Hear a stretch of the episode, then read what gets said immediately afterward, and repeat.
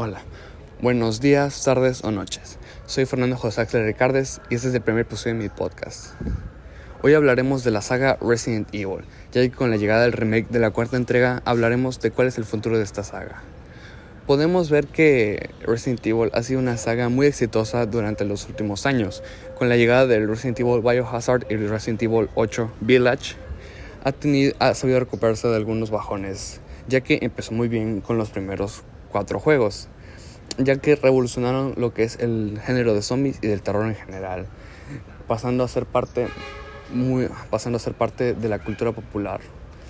Pero con la llegada del remake del segundo juego podemos argumentar que algo cambió dentro de la saga, ya que cuando se anunció el remake del tercer juego, podríamos argumentar que solo iba a ser algo de lo mismo, un remake más.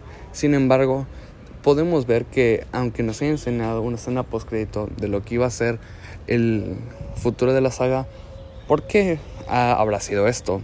Bueno, muchos fans teorizan que es porque van a hacer una nueva saga, pero eh, tomando como base principal los primeros cuatro juegos y como final el Resident Evil 7, 8 y el futuro Resident Evil 9 Apocalypse.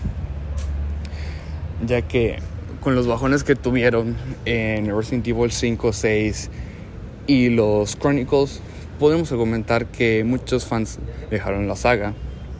Sin embargo, con estos remakes y estos nuevos juegos han sabido recuperarse bien y, han sabido recuperar a esos fans y además de atraer nuevos fans, me incluyo.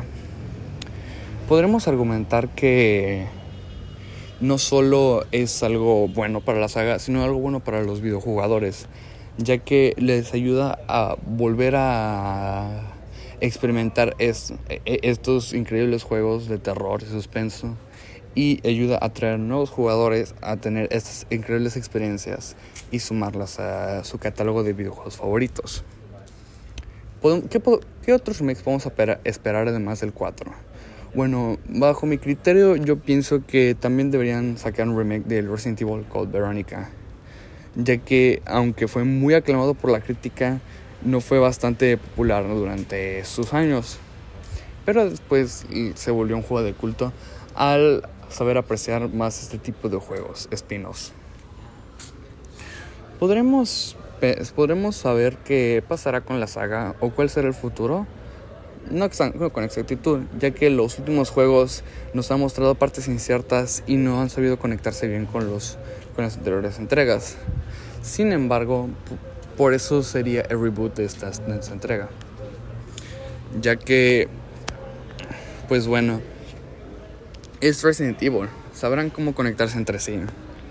En lo personal, me gustaría que reutilizar algunos personajes ya olvidados, como Sherry Birkins, Claire Redfield, o Carlos Olivera, que son unos personajes que fueron muy populares en su tiempo durante el Resident Evil 2 y 3. Sin embargo, no supieron aprovechar, no supieron aprovecharlos, ya que Sherry Birkin solo pudo aparecer en una, en una pequeña parte jugable de Resident Evil 6 y Claire Redfield, aunque ha tenido presencia en la saga, solo como personaje secundario, no han sabido aprovechar muy, lo muy buen personaje que es. Hemos podido observar que han tenido algunos bajones sí durante estos remakes, ya que por ejemplo en Resident Evil 3 Remake le recortaron algo de contenido al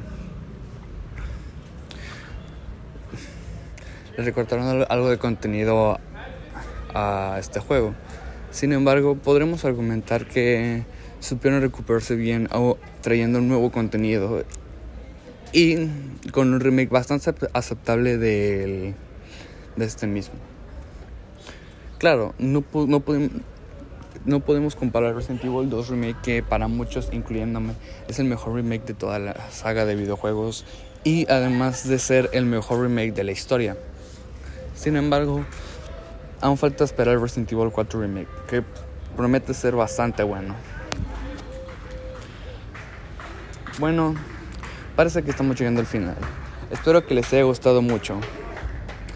Este, me pueden encontrar en mis redes sociales como Fernando Axler en Instagram, Fernando Axler Ricardes en Twitter y mi canal de YouTube Feruche19. Nos despedimos y en la plataforma Google Podcast. Espero que tengan un bonito día, una bonita tarde y un bonito y una bonita vida. Muchas gracias.